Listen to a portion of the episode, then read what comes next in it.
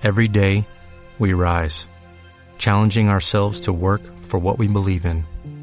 At U.S. Border Patrol, protecting our borders is more than a job, it's a calling. Agents answer the call, working together to keep our country and communities safe. If you're ready for a new mission, join U.S. Border Patrol and go beyond. Learn more at cbp.gov/careers. Hola,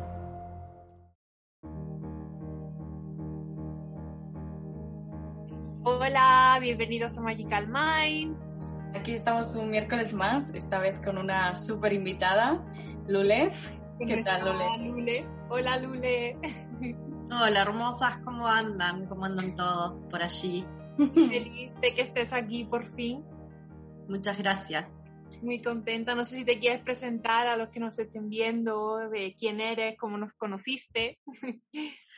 Bueno, me presento. Bueno, mi nombre es Lourdes Salvareza, pero bueno, me dicen Lule. Em, soy biodescodificadora, terapeuta holística y metafísica y la realidad es que, bueno, hago un poco un ensamble de todo eso para brindar herramientas de bienestar a todo aquel que, que se haya dado cuenta que su vida ya es maravillosa y quiera mejorarla aún más. Em, soy maestra de registros akáshicos también y allí es donde nos conocimos con, con ustedes, la formación que como habrán visto y siempre digo, es una formación que va mucho más allá de registros akáshicos, porque es un camino de vida también, ¿verdad? Donde siempre está ahí mi impronta de, de poderles transmitir esto de que hay una, una mejor forma de vivir. Em, pero para vivir de esa mejor manera tenemos que primero darnos cuenta que ya vivimos bien, más allá de todo lo que creamos y de todo lo que pensamos. Y creo que ese es el principal mensaje que tengo siempre para, para darles y para darme a mí misma, ¿verdad? Bueno, es que Lourdes, Lule, nunca le he dicho Lourdes, pero bueno, e, es súper sabia. Además, yo siempre le digo, yo de mayor quiero ser como tú. que siempre te dice una cosa que es como ¡pum! Y bueno, pues sí, la conocimos gracias a registros, eh, el registro akáshico ella nos enseñó y justamente gracias a que ella nos enseñó eso, el canal ha dado un cambio total de 180 grados y ahora pues lo que hacemos es pues dar mensajes que haya en los registros universales a, a, la humanidad. Bueno, a la humanidad no es que vamos a llegar a toda la humanidad, pero al que pueda ver este vídeo y quiera ver este vídeo.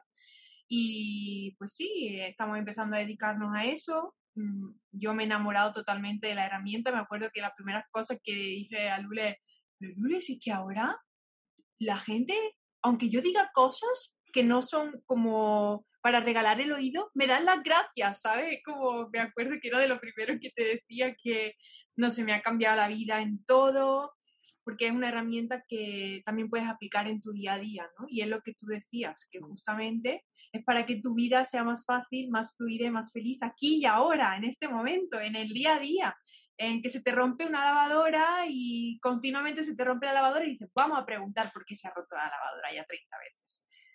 Y, y bueno, no sé si tú quieres empezar haciéndole como la pregunta base, porque yo puedo seguir aquí hablando y no paro, pero quiero que la oigan a ella porque es impresionante. Sí, bueno, Mercurio está en tu signo, Vanessa, estás activa. eh, pues bueno, te queríamos preguntar, Lule, mm, ¿cómo empezaste este camino? ¿Cómo Lule se convirtió en la Lule de ahora?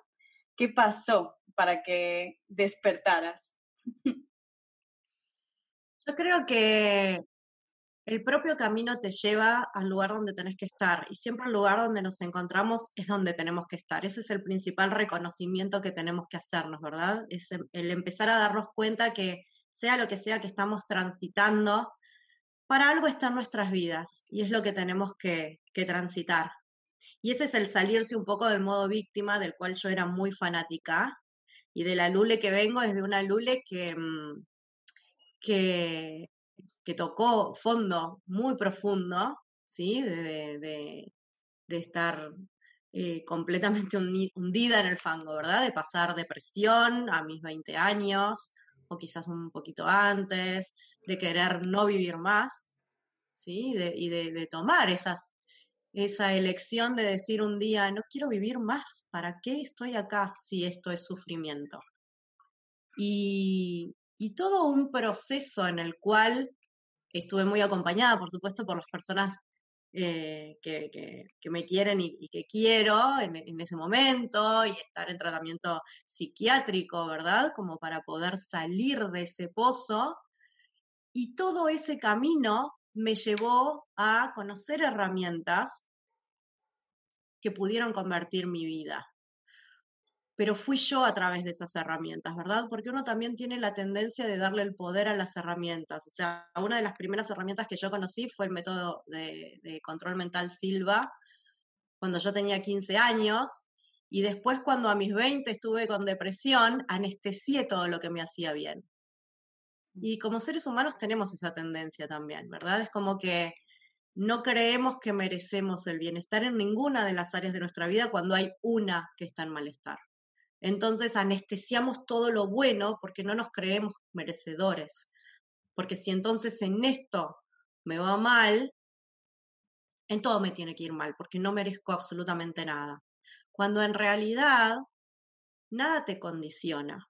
Y al contrario, cuando podemos ver que en realidad podemos potenciarnos de eso, porque imagínense si, si esa Lule hubiese quedado hoy a mis 42 años, seguiría siendo esa Lule con momentos de depresión, sobreviviendo, anclada en, en una fotocopia del pasado, haciendo esa fotocopia en mi presente por una situación que para nada me condiciona, sino que al contrario yo la puedo transformar en aprendizaje y llegar al lugar donde estoy. Pero solamente eso ocurre cuando nos permitimos, primero, solicitar esa asistencia, ¿verdad? Sea de otra persona, de un profesional, de una terapia holística, de una medicina alternativa o de medicina tradicional, ¿sí? Y después darnos cuenta que es la herramienta a través nuestro y que no es la herramienta, porque también tenemos la tendencia de dar el poder al otro, sea o el Reiki, por ejemplo, que a mí el Reiki yo siempre digo, me ayudó muchísimo en mi proceso de transformación, pero fue el Reiki a través mío y yo a través del Reiki, ¿verdad? No es que, ah, bueno, el Reiki, sino que uno tiene que tomar la decisión de utilizar esa herramienta para su beneficio y decir, ok, ahora empieza mi camino de transformación, pero desde, desde el libre albedrío favorable para uno y no desde el libre albedrío que te convierte o te mantiene en el victimismo de decir, listo, ya, esta es la vida que me tocó, estoy condenada a vivir de esta manera y ya no tengo más nada para hacer. Entonces la Lule, ¿quién es Lule, verdad? Y es esta, es esta que se hizo andando, se hizo caminando y que como todos siempre vamos a tener caídas, pero también recordemos que nos levantamos de esas caídas. Y ese, ese, eso creo que es lo más maravilloso que podemos tener los seres humanos, el que nos levantamos, pero donde tenemos que poner el ojo es en eso, ¿verdad? En el yo lo transité y pude hacerlo. Y solamente por eso hoy me convierto en mi mejor versión. Wow. Yo, no, puedo hablar.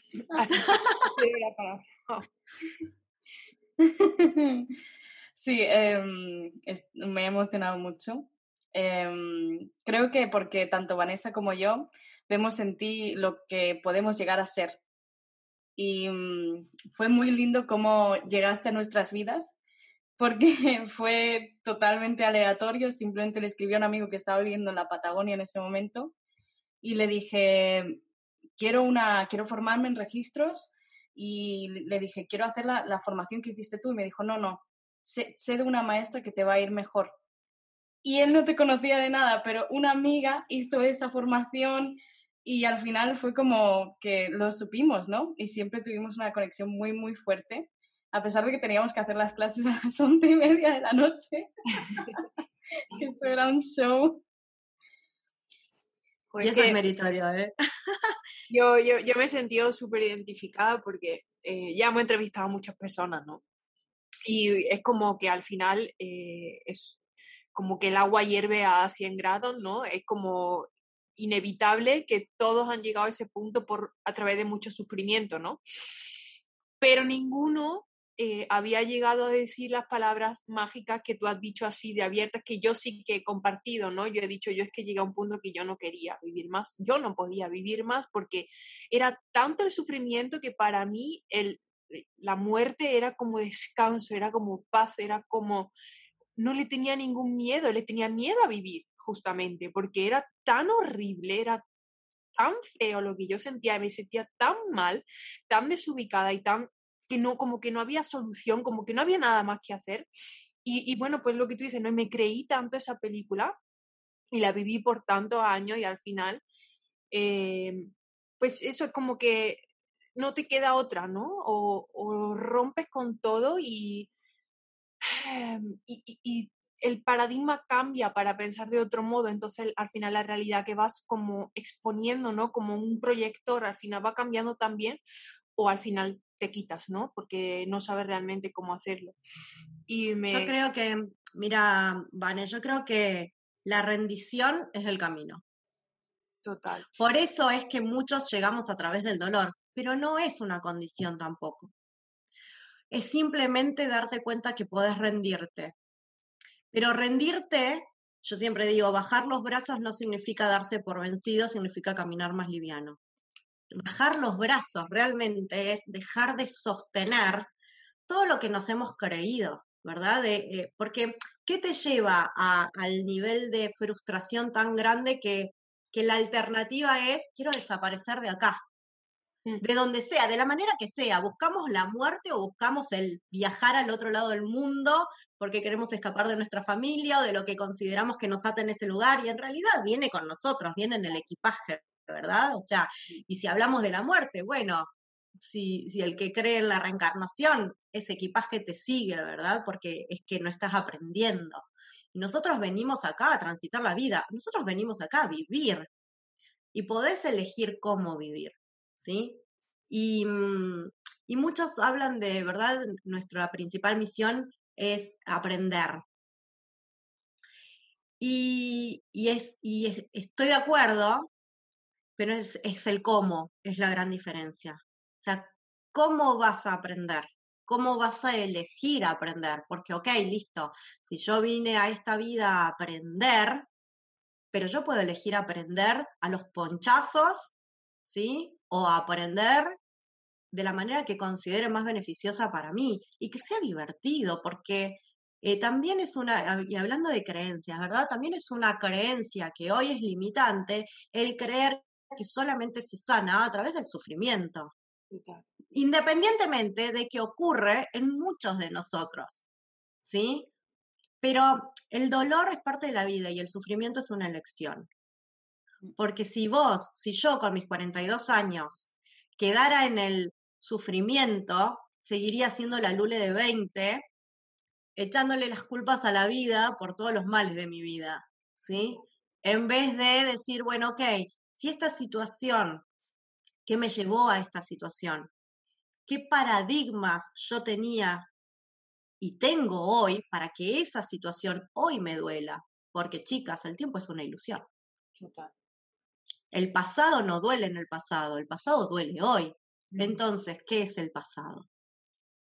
Cuando nosotros podemos ver, no importa qué edad haya ocurrido, sino la semana pasada, hace 20 años, o hace cinco minutos, pero si nosotros podemos ver, ok, esta situación, ¿qué me mueve adentro? ¿Qué me está mostrando de mí?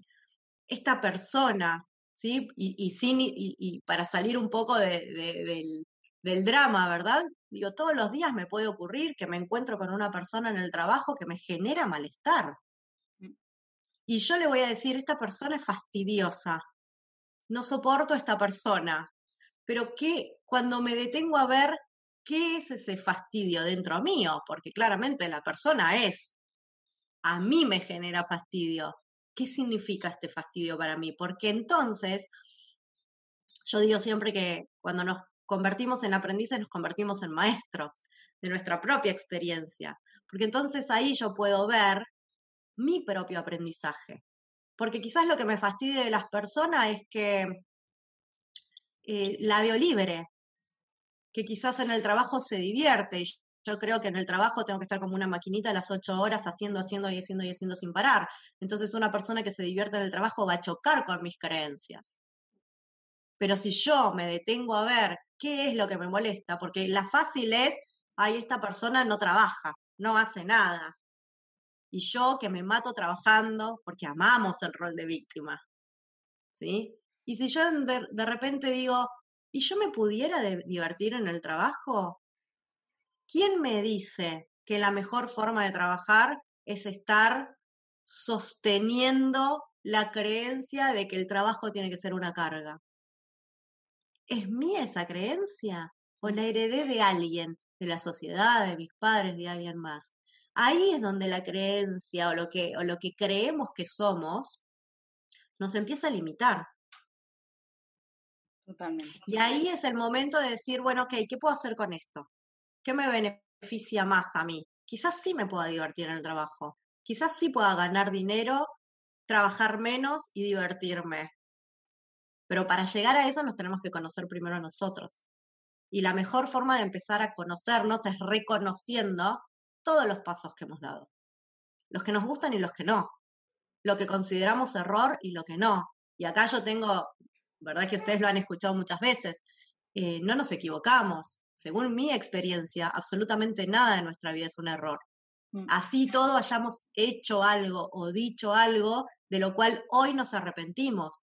Pero es que con tu cabeza de hoy, ¿por qué vas a juzgar una experiencia de tu pasado donde tenías otra experiencia? donde no tenías el conocimiento que tenés hoy. Entonces es totalmente injusto en el lugar donde nos ponemos. Y yo tengo el ejercicio hermoso que es que si hoy viniera tu versión anciana y se parara delante tuyo y te dijera, la verdad, qué mal que estás haciendo todo, sos un desastre en tu vida. ¿Estaría bueno tener esa experiencia? A nadie de nosotros les gustaría, ¿verdad? ¿Cuál sería nuestra respuesta? Oiga, señora, oiga, señor, yo estoy haciendo lo mejor que puedo. Claro. No me juzgue.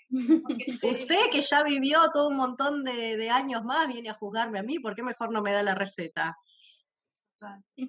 Nosotros hacemos eso con nuestra versión más joven todo el tiempo. Entonces, fíjate qué injusto, ¿verdad? Que nos tratamos a nosotros mismos. Entonces, ni siquiera tenemos que buscar afuera el juzgar a otro cuando nosotros somos nuestros principales jueces. Total. No, y que he visto tantas cosas reflejadas en lo que has dicho, ¿no? Que eh, es como que primero intentas subir, como has dicho, de país, hacer cosas, y había cosas que a la gente le daría pavor, ¿no? Que yo hice, irme con 21 años, con 23 a otro país, otro idioma, sola, sola, solita, a creármelo todo, pues luego a posteriori me di cuenta de que para mí era más terrorífico parar y verme a mí. Prefería estar como una locomotora, ta, ta, ta, ta, haciendo cosas que para otro eran impensables, em, pero simplemente para no enfrentarme a mí. Es una cosa que me llama mucho la atención. Y entonces ya cuando ves que por mucho que, huyas y no te queda camino que correr, dices tú, pues quizá es que lo tengo dentro. Y ahí yo hablaba de un monstruo, que bueno, algún día lo contaré, que escribió una poesía. Pero luego otra cosa que me llamaba la atención era que un paso súper importante, y eso lo hablamos Neria y yo en podcast, era que tenías que pedir ayuda, también lo has dicho tú, y para mí fue clave, o sea, hay un punto en el que tú, eh, aparte de tu rol de víctima, estás en tu rol de superwoman, ¿no? Eh, yo lo tengo que hacer todo sola, eh, siempre lo he hecho todo sola, nadie me ayuda, nadie, yo lo hago, lo hago. Y realmente hay un momento en el que estás tan hundida que si no te tira alguien una cuerda es que no vas a poder salir simplemente. Y la tercera cosa que me gustaría recalcar de, tu diálogo ha sido el, momento ese en el que tienes el blow mind de, la responsabilidad de decir, todo esto lo he provocado yo.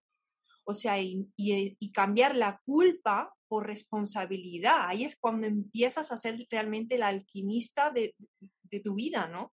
Mm. Porque claro, al principio eh, dices, pero, yo, yo en mi caso, ¿no? Que he vivido, bueno, mil cosas, pero ¿cómo he podido yo provocar que un hombre me pegue una paliza por la calle, pero ¿cómo he podido provocar esto o lo otro? Bueno, pues si encima te quedas ahí fijada en la creencia, de nuevo limitante, que vamos a hablar de eso hoy, de que eres culpable de lo que te pasa y no responsable, al final ese proyector va a seguir proyectando la película que tú no quieres que salga afuera.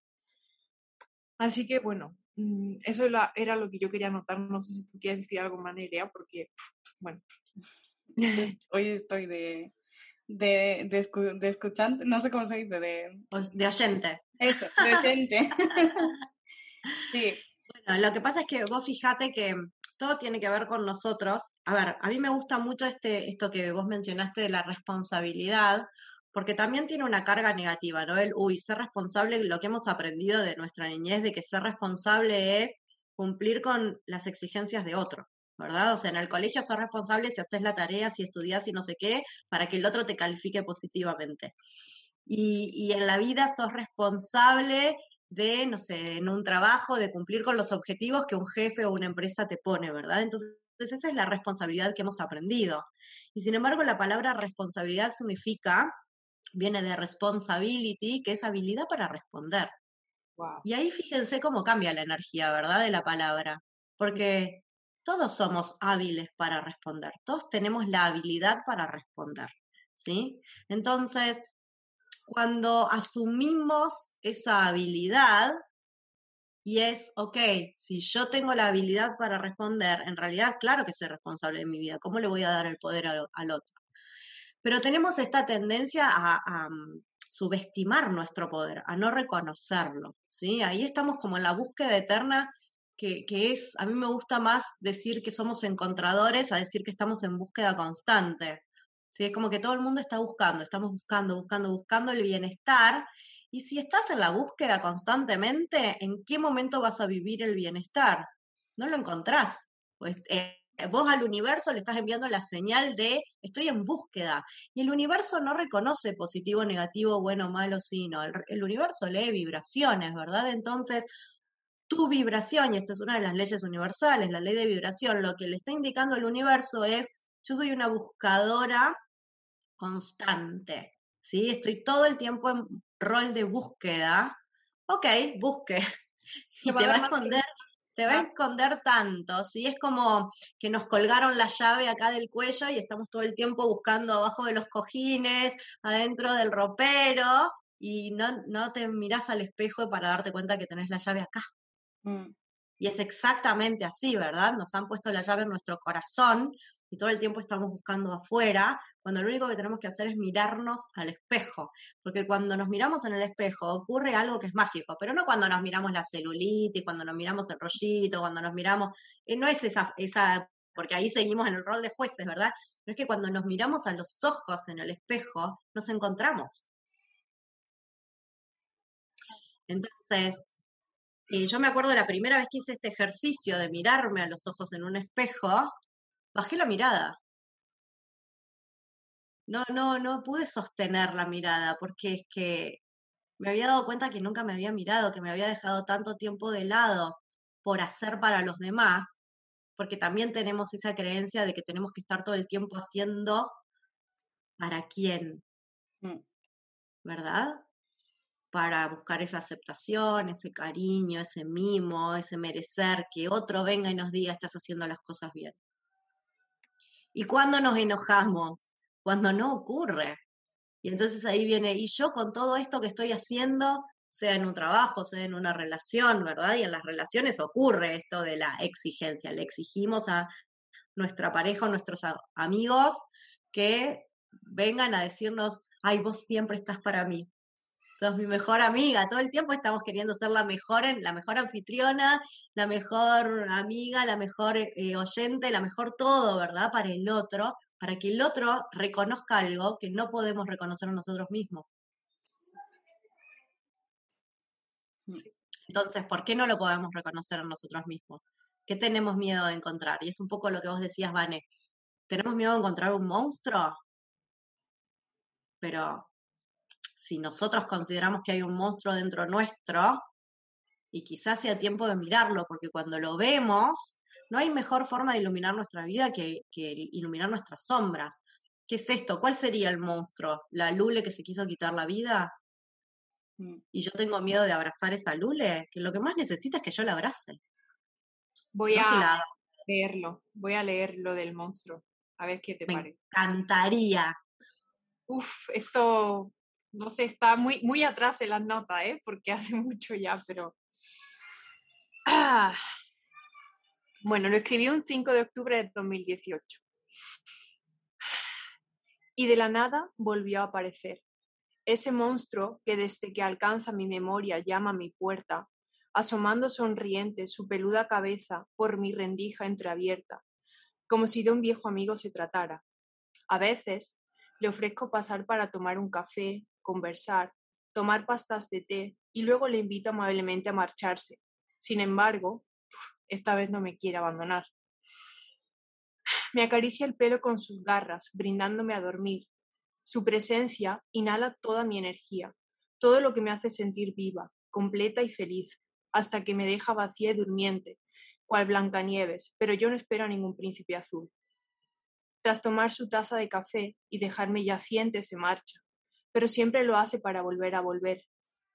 Y yo, triste e indefensa, hueca como una nuez que nunca dio su fruto, grito desesperado en sueño, pero solo oigo mi eco, retumbando en este hondo pozo, oscuro, frío y húmedo, del que no sé cómo salir, pues no veo el final, ni tampoco luz.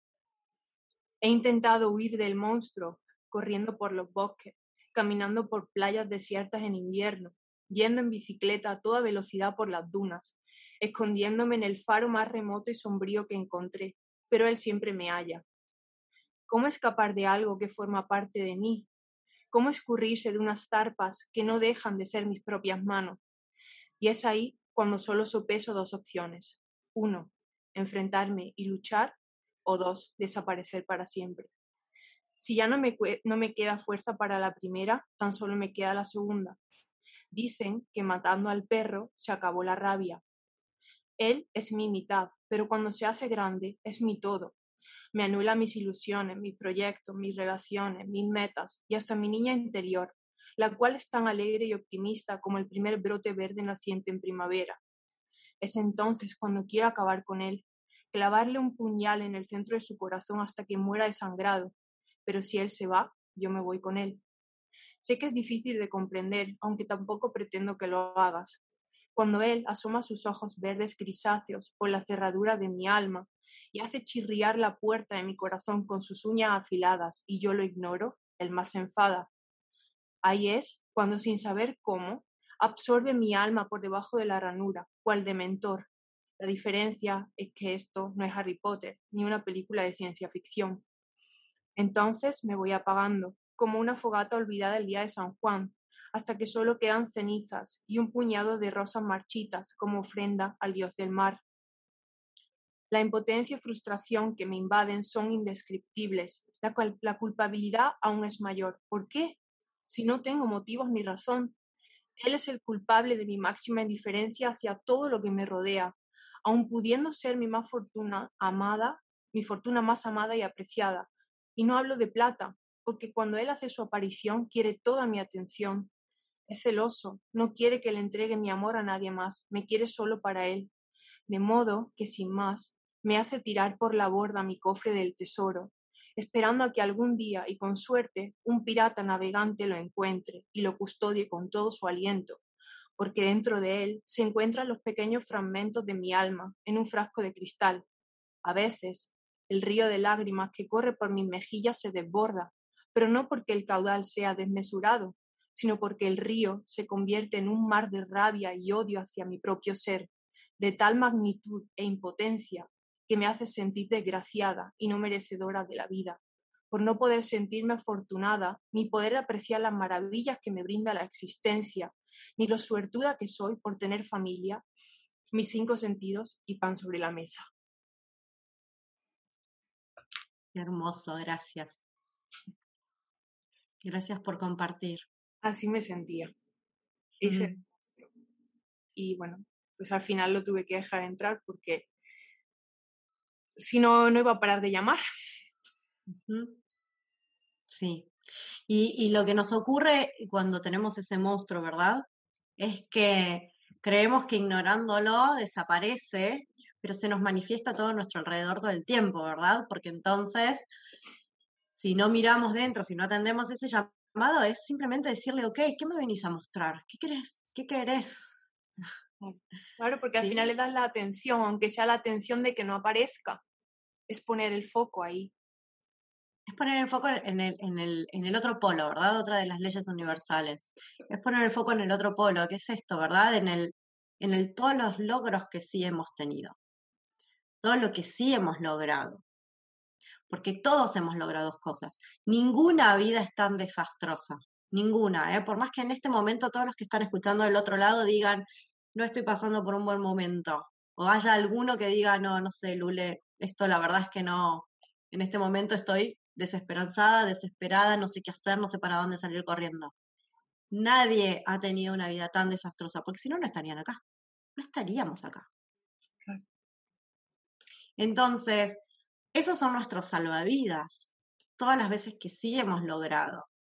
¿Sí? Porque ¿qué pasa? Cuando, cuando alimentamos más a esa oscuridad, es cuando más oscuro lo ponemos. O sea, cuanto más hondo lo queremos, es como si nosotros tenemos un conflicto en nuestras vidas, lo que hacemos es querer evitar ese conflicto.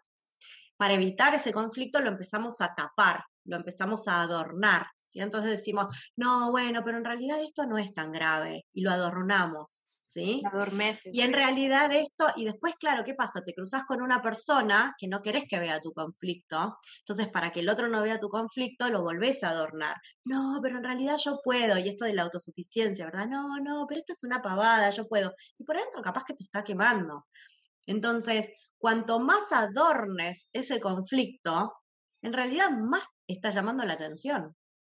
Lejos de desaparecer, cuanto más cosas le pongas encima, así sea mantas para taparlo, ¿sí? Como yo digo, metemos la mugre abajo de la alfombra, del tapete, ¿sí?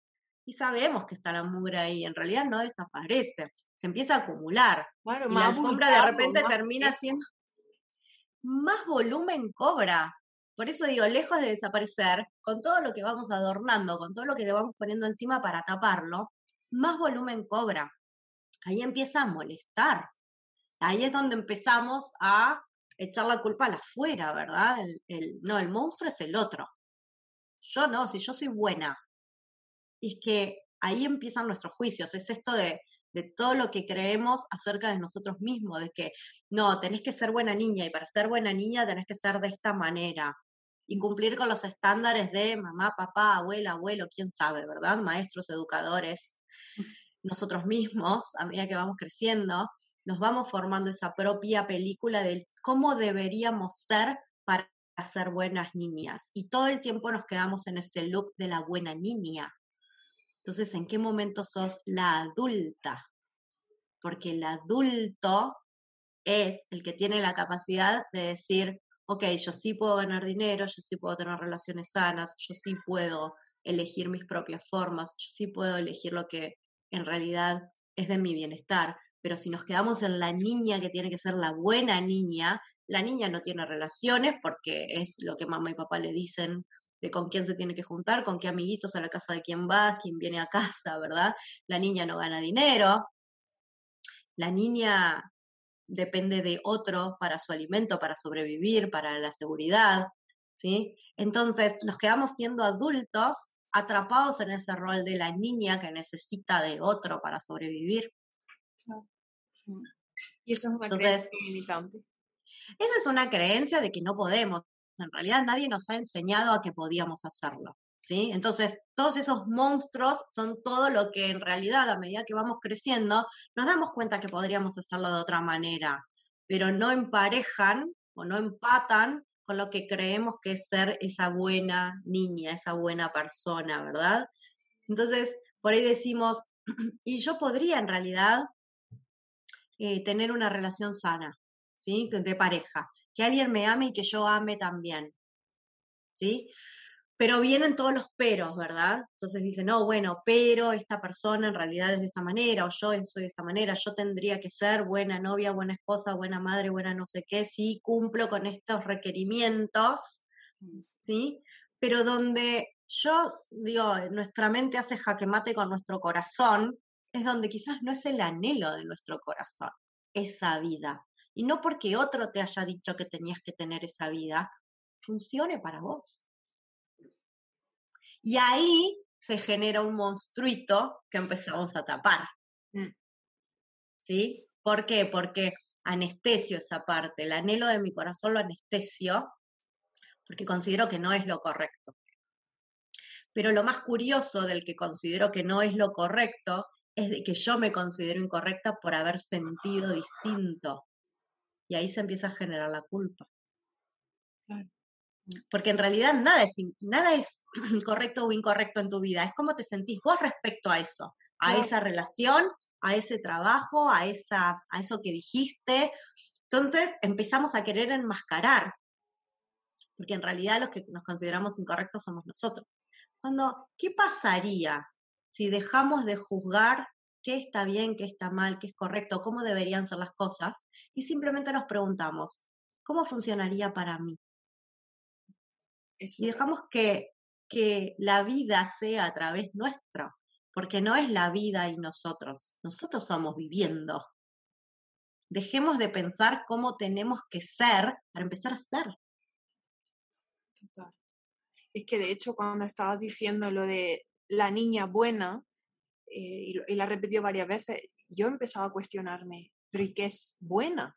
Porque me acuerdo una cosa que me marcó muchísimo, que por ejemplo a mí me dijeron que no era una niña buena por, por desobedecer, ¿no? o, por ser un poco traste, ¿sabes? Una niña normal ensucia las cosas o, o, cruzo la carretera sin mirar, pero yo no soy mala. O sea, quiero decir, ¿qué ser, por, por, qué me dicen si eso es ser buena o ser mala? O sea, puedo ser más o menos consciente del tráfico o de la peligrosidad, pero ¿por qué ya, ya me estás creando la creencia de que sí, con una condición siempre, sí hago esto, eres buena, sí hago lo otro, eres mala?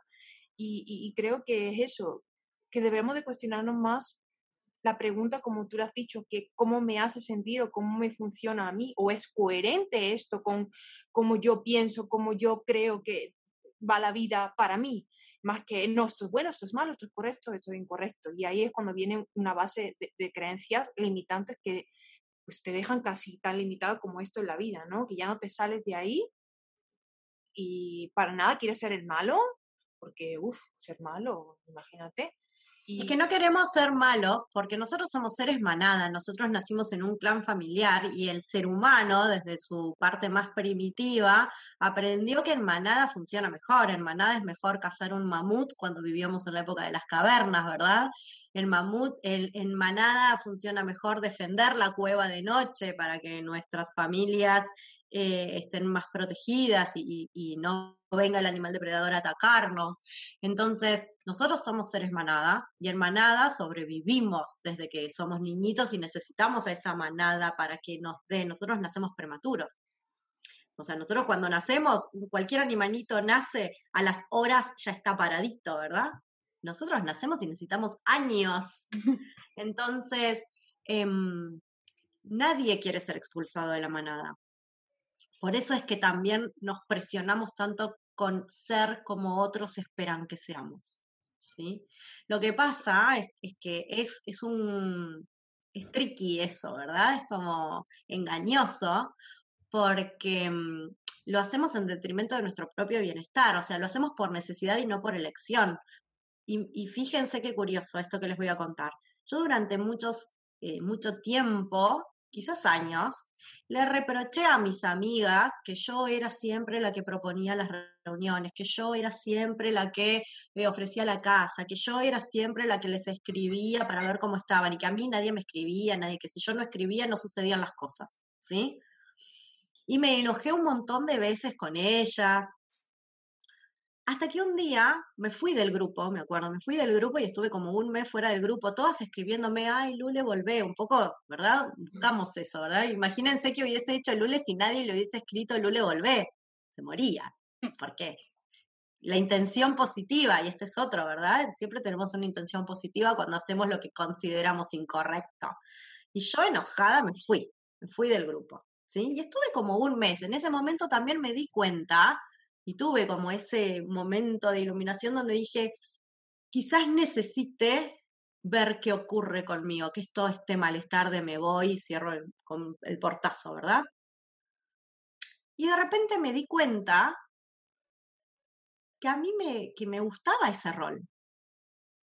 Que lo que yo hacía por necesidad, en realidad para buscar el, ay, sí, Lule, sos la mejor amiga, siempre pones la casa, siempre, si no fuera por vos, nadie se habla con nadie, ¿sí? Como que buscaba que me inflen para yo sentirme bien. Y en realidad yo estaba eligiendo Entonces lo hacía por necesidad hasta que me di cuenta que era una elección. Y seguía haciendo exactamente lo mismo, pero mi energía cambió en torno a eso. Por eso la vida ocurre y todo depende de cómo vos interpretes lo que ocurre en tu vida. Ahí es donde las cosas cambian. Quizás ni siquiera tengas que cambiar de grupo de amigas, quizás ni siquiera tengas que cambiar de pareja, quizás ni siquiera tengas que cambiar de trabajo. A veces sí, y a veces solo tenés que resignificar tu vida. En el momento en el que yo me di cuenta, ok, hasta ayer yo lo hacía por necesidad, para que me inflen, para hacerla mejor. Ahora, ¿cómo me siento mejor? ¿Teniéndolas en mi vida o no teniéndolas en mi vida? No, teniéndolas. Ok, ¿y cómo se siente mejor Lule? ¿Estando en el grupo siendo pasiva o estando en el grupo generando los encuentros? ¿Querés tener razón o estar en paz? No, no, yo elegí estar activamente en el grupo. Es mi esencia. Entonces Lule volvió a ser la misma Lule de antes, pero muy distinta. Pero también me parece muy importante tener humildad, ¿no? Porque cuando tú te das cuenta de esas cosas, hay gente que se da cuenta de un patrón o de, sí, algo que hace que es contradictorio, como lo que tú acabas de explicar, pero no llegan a tener no sé si llamarle humildad, ¿no? La humildad de decir, carajo, a lo mejor esto no es beneficioso para mí, a lo mejor esto no tengo que decir, porque lo oigo mucho, ¿no? Es que yo soy así, es que mi personalidad forma parte de mí, yo no voy a cambiar, o sea, y creo que tan, tan importante es tener humildad, o, corrígeme si crees que hay otra palabra para decir, pues quizá esto no me sirva y me pueda simplemente deshacer de ello, transformarlo, transmutarlo, X, y, pues convertirme en mi mejor versión. No pasa nada si he hecho algo, no voy a mal porque no sé cómo utilizar eh, la palabra, ¿no? He hecho algo que no me beneficia. ¿Y, qué te parece eso? Que, las personas que no pueden, ¿no? Admitir que han hecho algo que no le beneficia. Lo que pasa es que volvemos al tema de que nos juzgamos con nuestra versión más anciana, entre comillas, a una versión más joven, más inexperta, porque así hayan pasado cinco minutos desde que esa Lule se fue del grupo hasta la Lule que volvió diciendo, listo, listo, a mí me gusta, yo lo elijo, elijo, entonces la energía cambia. Por más que siga siendo aparentemente lo mismo para otros, mi energía cambió respecto a eso. Es ser nuestro principal observador. ¿Sí? Entonces, observarnos a nosotros mismos si estamos eligiendo o estamos necesitando. Desde qué energía estamos actuando. Porque quizás no necesitemos cambiar. A ver, eh, las cosas cambian de forma cuando puedes hacer las cosas diferentes, ¿verdad? O sea, si, si vos em, ponemos una impronta emocional a las situaciones de nuestra vida, catalogándolas como yo me ocupo de todos, pero nadie se ocupa de mí. Entonces ahí estamos en el rol de víctima y en el rol de necesito que el otro vea todo el esfuerzo que yo le pongo, ¿sí? Al cambio mi perspectiva respecto a cómo soy y a cómo deberían actuar los demás. Entonces ya no me importa cómo actúan los demás. Yo lo estoy haciendo para mí porque a mí me beneficia ser de esa manera, porque a mí me hace feliz ser de esa manera. Entonces ya suelto el control y suelto las expectativas respecto a, que otro venga a vanagloriarse de mí misma, ¿verdad? O a, decirme, ay, Lule, sí, que bien haces todo sino que yo hoy elijo ser la que está en contacto con el otro, la que, la que hace las reuniones y demás, pero no estoy esperando la reacción del otro, porque ya me di cuenta que a mí me hace bien. Ahí es donde ponemos el poder afuera, cuando en realidad estamos haciéndolo para nosotros, siempre. Ahí es la intención positiva, ¿verdad? A ver, ¿Por qué nos cuesta deshacernos de las creencias limitantes? Porque no nos damos cuenta que nos están limitando. Porque las creencias limitantes son nuestra personalidad. Es como hemos aprendido a ser quienes somos. Son nuestras verdades, somos nosotros. Por eso para mí es tan importante vernos, ¿sí? Y si el otro te sirve para verte, bueno, mira al otro, pero para buscar la respuesta dentro tuyo, no para juzgar o para echarle la culpa, ¿verdad? Sino el, para poder ver qué te está mostrando de vos esa persona o esa situación. Como me pasó a mí. que en ese momento yo me di cuenta que prefería tenerlas a no tenerlas en mi vida. Y que esto que hacemos muchas veces será, y bueno, no importa, y me enojo y me, me enojo y ya está, listo, prefiero tener razón en vez de estar en paz. Y vivimos muchos años en el prefiero tener razón. No damos el brazo a torcer porque nuestro ego, nuestra cabecita loca, le digo yo, no nos permite deshacernos de esas creencias porque no nos damos cuenta que nos están limitando. Porque si yo hubiese elegido tener razón, quizás hasta hoy hubiese perdido ese grupo de amigas. Ellas vieron toda mi transformación. Hmm. Y a mí me encanta la transformación que, que, he transitado, porque yo le agradezco a todos los berrinches de esa Lule si me trajo al lugar donde estoy hoy. Yo agradezco a todos mis monstruos, porque eh, eh, me convirtieron en esta persona pero yo me permití verme. Y sobre todas las cosas, no sentirme culpable y perdonarme. Porque donde nos perdonamos, y acá, como dice un curso de milagros, el perdón no perdona pecados, el perdón perdona la forma en la que vos te tratás y te juzgás y juzgás al otro. ¿Por qué? ¿Por qué juzgamos a otro? ¿Por qué nos enojamos con el otro? Porque es duro reconocer eso en nosotros mismos.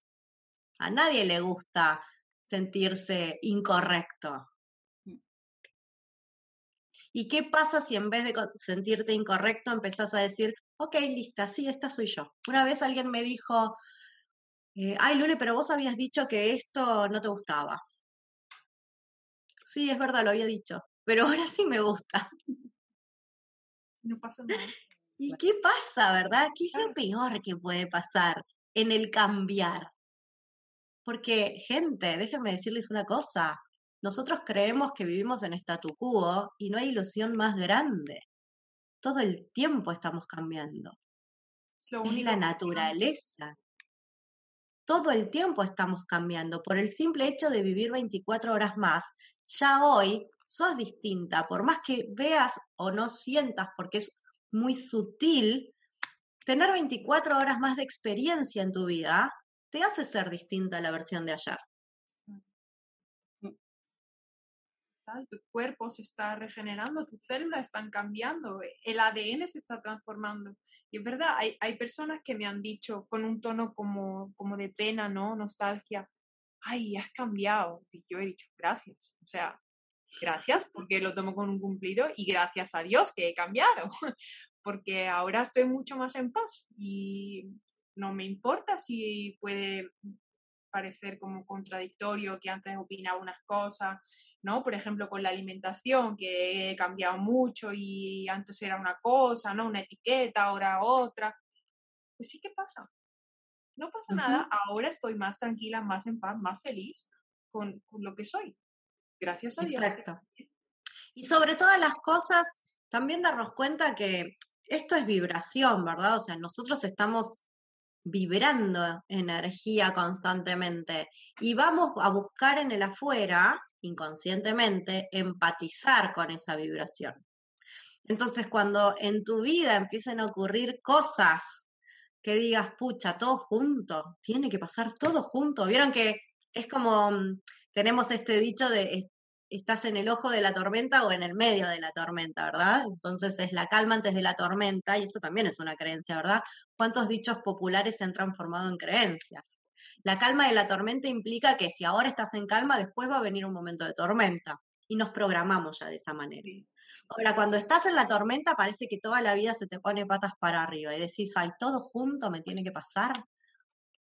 Están explotando bombas por todos lados alrededor mío, ¿qué está pasando? ¿sí? Bueno, mírate cómo estás dentro, porque todo eso es una oportunidad para que quizás te des cuenta que no existe tal tormenta. Y es tu forma de estar interpretando todo lo que ocurre a tu alrededor. Nadie dice que no va a doler. Pero insisto, quedarte atada al sufrimiento, porque supuestamente es la única forma después de encontrar esa luz, es la elección uno puede contemplar su dolor para transitarlo, pero anestesiarlo es donde se transforma en sufrimiento, porque no queremos sentir dolor, Entonces es como tener una curita o una bandita, no sé cómo le dirán allá, cuando nos lastimamos y nos ponemos ahí la bandita, ¿sí? Y decís, ay, no, no, a ver si todavía está la herida abierta, ¿verdad? Y no confiamos en el proceso natural del cuerpo de sanar. Entonces, por las dudas, no, no, nos quitamos la bandita ahí. Hasta que un día decimos, no, bueno, chao, sac. Si no cae por decante, me la saco yo y decimos, ay, mira, se curó, se sanó, ¿verdad? No confiamos en nuestro propio poder de sanación, en, que el ritmo natural es que nos transformemos. Entonces, ¿qué pasaría si en vez de ver como un proceso de herida, una situación de nuestra vida, no vemos que es una transformación? Empezamos a ver que quizás no es una herida, por más que duela, sino que es un proceso que te va a transformar porque después de que hubo ese corte, se sana naturalmente. ¿Sí? Pero, ¿qué nos duele a nosotros? Lo que interpretamos de eso. Claro. No eso en sí mismo. Claro, como lo, que a nosotros nos duele es nuestro propio rol. ¿Sí? A nosotros nos duele nuestra propia jugada en esa situación de dolor. Claro. Y cuando nos demos cuenta que Claro, y si, y si nos damos cuenta que esto, hice lo que pude y ya, pero si hoy puedo hacer otra cosa, dejo de seguir fotocopiando mi vida. ¿Sí? Porque si yo sigo pensando que ahí hay dolor o que ahí no hice lo correcto o que alguien actuó mal conmigo en esa situación, yo lo que hago hoy en mi presente es traer la fotocopia de eso a una experiencia similar. Entonces todo el tiempo vivo la defensiva, todo el, tipo, todo el tiempo vivo con el escudo levantado, ¿sí? O metidita en la armadura completa, ¿verdad? Porque por las dudas alguien me vaya a lastimar.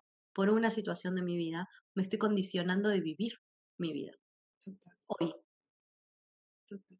Y, hablando de esto, eh, se me han ocurrido como dos preguntitas en referencia a las creencias limitantes, ¿no? Una es que, eh, ¿cómo aconsejarías tú que las personas hicieran para cambiarlas? Por ejemplo, yo ahora eh, me he dado cuenta de que muchas de las cosas que tenía eran en el subconsciente y a través de audios subliminales es que estoy notando el cambio mayor, pero a lo mejor tú tengas otro tips, eso, cómo cambiarlas y cuál crees que serían para ti las creencias limitantes como que más limitan?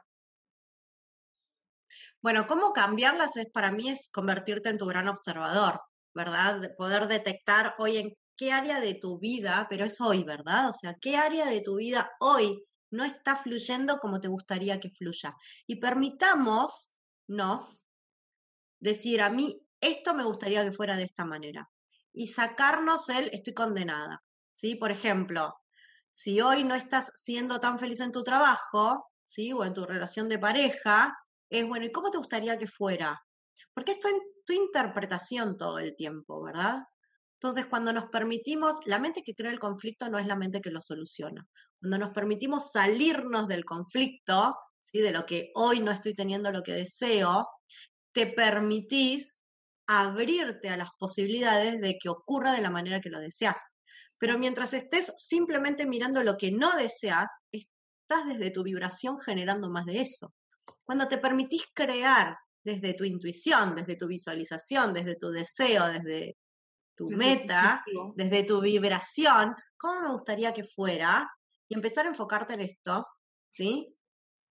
Se manifiesta en el exterior, ¿sí? Pero tenemos que primero conectar con nosotros, con el anhelo de nuestro corazón, sacar sacarle a la mente ese poder de cómo debería ser para que funcione, para empezar a preguntarnos cómo me gustaría que sea, que funcione para mí. Entonces, ese es el primer paso, ¿verdad? O sea, el, permitirnos y conocernos, básicamente, ¿sí? Y, mm, y la otra pregunta, ¿cuál era? Eh, ¿Cuáles creerías tú que son las creencias limitantes que más daño pueden hacer a una persona, que más la limitan justamente?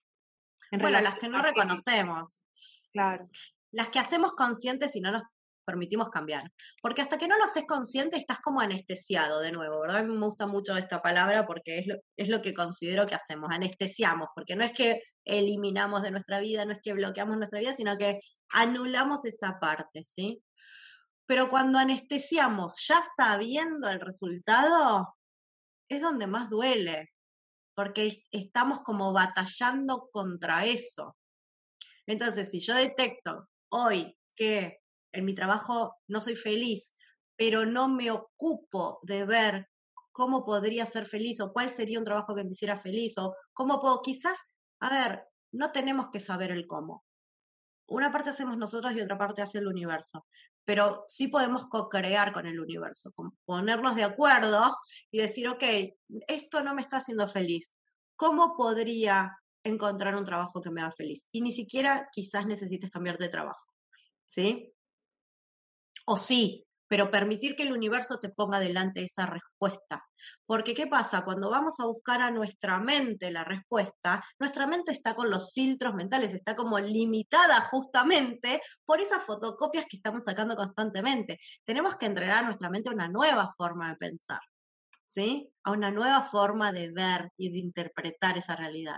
Si seguimos creyendo que estamos condenados a que, bueno, listo, pero necesito trabajar, Lule, o sea, necesito pagar mis cuentas, necesito pagar mi alimento, bueno, pero entonces cambia la forma en la que ves tu trabajo actual hoy, para empezar a agradecer y a decir, ok, si de momento este es el trabajo que me permite pagar estas cosas, gracias por este trabajo y me ocuparé de conseguir un trabajo que me haga más feliz voy a conspirar con el universo para ver de qué manera puedo ser feliz en un trabajo, sea este o sea el que tenga que ser. Porque nosotros no vemos la infinidad de oportunidades que tenemos cuando estamos buscando nuestra mente. Ahora, esa es una manera de resolverlo, ¿verdad? El ocuparse. Ahora, cuando te quedas en el preocuparte, te quedas en ese loop, te quedas como en pausa, en el sufrimiento, porque ya sé que este trabajo no me hace feliz, ya vi que no me hace feliz, pero siento que no me puedo ocupar, porque no me siento apta, porque no me siento merecedora, porque da para hacer 10 capítulos más, chicas. Porque hay un montón de cosas que no me estoy permitiendo ver de mí misma, por el cual elijo, consciente o inconscientemente, seguir en ese atascada en ese trabajo. Y cada uno de ustedes, de los que están escuchando el otro lado, cambiará la palabra trabajo por relación, casa, lo que sea, ¿sí?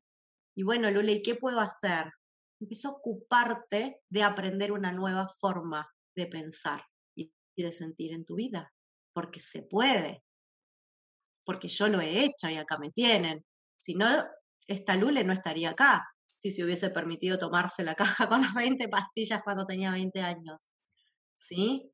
O sea, sí se puede. Yo hoy tengo una familia, tengo dos hijos que amo, me permito trabajar en, la actividad que me hace feliz, pero yo fui eligiendo cómo quería moldear mi vida, porque aprendí a hacerlo. Y por eso hoy también me dedico a esto, ¿verdad? A poder dar al otro las herramientas de que puedan, ¿sí? Pero no se queden en el loop, porque una vez que vieron eso y se quedan encerrados en el loop, están siendo conscientes y están eligiendo el sufrimiento, ¿sí? Entonces, para mí eso es lo que más te limita, cuando lo viste y no te estás ocupando. Pues sí. A mí una cosa que me ayuda muchísimo, me ayudaba antes de conocer registro, porque ahora directamente me abro registro cuando tengo. Pero yo iba a la naturaleza, a un bosque, y hacía la pregunta.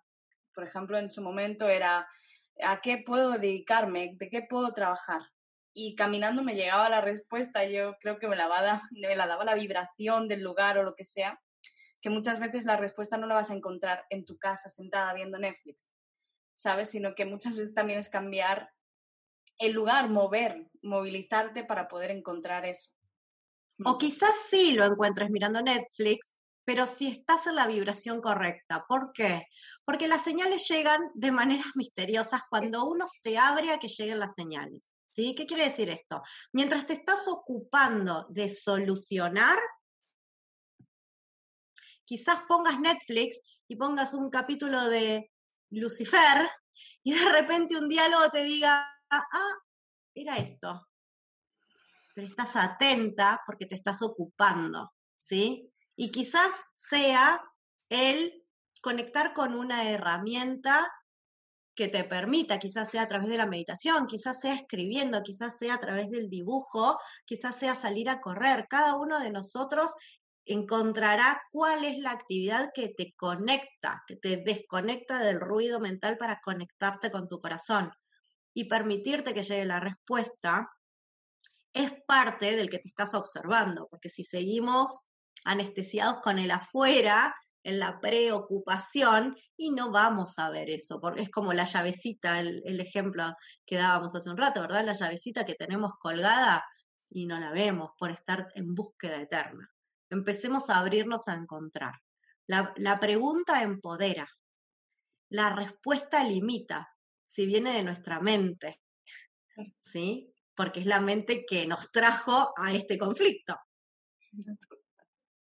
Así que para mí el, el mejor, em, la mejor sugerencia que puedo hacerles es que em, se abran a las oportunidades, que reconozcan realmente todo el potencial que somos, o sea, somos, y, y esto parece un cliché o parece súper filosofal, pero digo, somos seres viviendo en un planeta en el medio del cosmos, esto tiene que tener un sentido.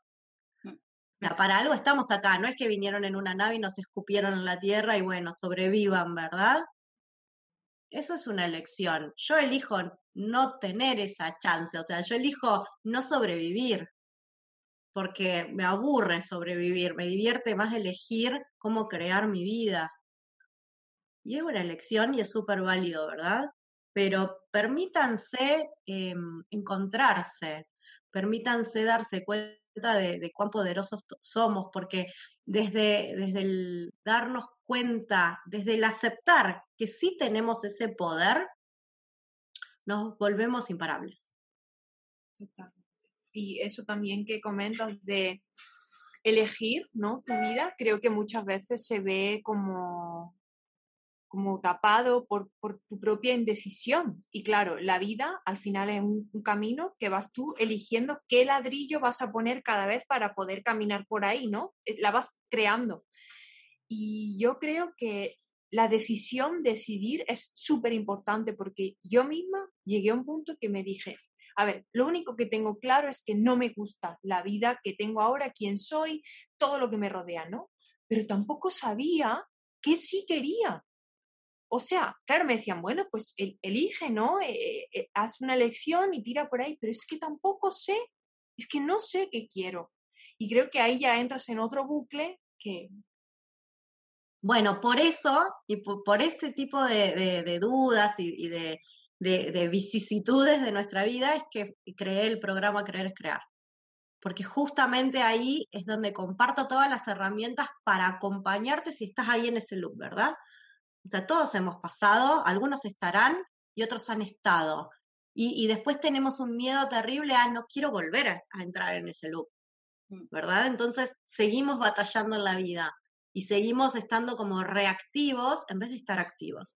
Entonces, bueno, sí se puede, ¿verdad? Hay que aprender cómo. Hay que, eh, hay que darle eh, a nuestra mente una nueva forma de, de, pensar, una nueva forma de interpretar nuestra vida, para que entonces lo que proyecte en el afuera sea más beneficioso para cada uno de nosotros y permitirnos amoldar eso cada día de nuestras vidas. Es como una gimnasia, ¿sí? Eh, al principio cuesta levantarse a la mañana o, o, en el momento del día que sea eh, para ir a entrenar, pero el que entrena, después ya el cuerpo lo pide, ¿verdad? Y ya se acostumbró, ya cada músculo eh, sabe lo que tiene que hacer y uno confía o aprender a manejar. Al principio estamos observando con todos nuestros sentidos todo lo que tenemos que hacer y ya después el cuerpo anda solo y nos permitimos ir más relajados mirando el paisaje, ¿verdad? Y esto es lo mismo, es dar, eh, darnos la posibilidad de resignificar nuestra vida. Y una vez que podamos resignificar nuestra vida con una experiencia de nuestro pasado, nos vamos a permitir, porque vamos a decir, ah, ok, entonces si pude resignificar esto y ya no me duele más, y ahora dejo de reaccionar ante situaciones similares con ese mismo estímulo, pero entonces sí es posible que yo cree mi vida. Claro. Claro. Y ahí ah, la magia ocurre. Pues muchísimas gracias, Lule. Yo no sé si hay algo que tú quieras decir por tu parte o si Nerea tiene alguna preguntita más. No, sí, bueno, sí que quería decir que eso, que, que diga Lule dónde la pueden encontrar y dónde... Eso, por supuesto. Porque yo recomiendo mucho formarse con ella, sea lo que sea. Nosotras fui registros, pero es una gran maestra. Total. Gracias, chicas, gracias. Para mí, lo mejor que les puedo transmitir es que eh, no quieran ser como nadie más, que sean como, como ustedes quieren ser, que, formen su propia alquimia para todos, ¿verdad? Para cada uno de nosotros. Que aprendan todo lo que puedan aprender, pero que después lo pasen a su cuerpo, que después lo integren, porque eh, nos pasamos haciendo talleres o aprendiendo herramientas o aprendiendo cosas y después si no lo integramos a nuestra rutina diaria, vamos a volver a los viejos patrones. Claro. Em, Así que bueno, me pueden encontrar en, bueno, arroba lule.salvareza es mi Instagram, en Facebook también, y www.lulesalvareza.com es la página. Allí tienen material gratuito, tienen un taller gratuito que es hermoso, que es Despierta la magia que hay en ti, donde hablamos de autoestima. es muy lindo.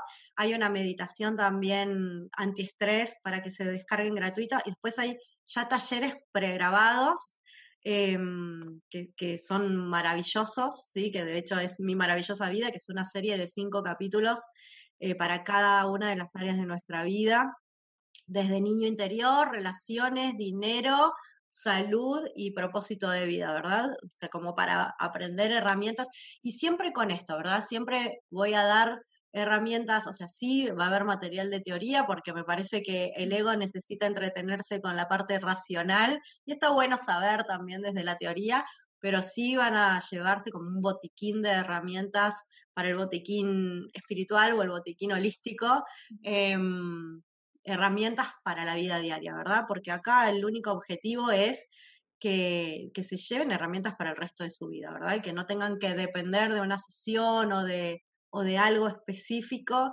sino que puedan empoderarse, descubrir ese poder que tienen dentro para, para reconocernos, que es lo que todo el tiempo estamos buscando en otro. Bueno, ya es tiempo de, de darnos ese, ese logro, ese, ese aplauso a nosotras mismas. Así que bueno, mil gracias chicas por el espacio, mil gracias a todos los que están escuchando del otro lado por estar allí y quedo a disposición enteramente si, de, de próximos encuentros. Gracias a ti de corazón, de verdad. Yo eh, recomiendo a todas las personas que tomen algún taller contigo. Yo ahora voy a tomar el de creer es crear, te lo dije, lo voy a tomar. Y porque Lule eh, no te da el pez, o sea, ella te da la caña y te enseña a pescar, te, te, hace ser libre y eso es lo que me gusta, ¿no? No es una persona que justamente te está creando una dependencia, eso es hermoso de ella y bueno, pues si queréis apuntaros al taller, yo me voy a apuntar, voy a estar ahí. Si no, el de registro Akashico lo recomiendo porque a mí me cambió la vida. De todas formas, todas tus redes y, tu página web la vamos a estar dejando por aquí y en Instagram. Y bueno, pediros eh, que os suscribáis si aún no lo habéis hecho, eh, que compartáis este vídeo, estas hermosas palabras que ha dicho Lule, este ser de luz. Y nada, nos vemos el miércoles de la semana que viene. Chao. Gracias. Gracias. Gracias.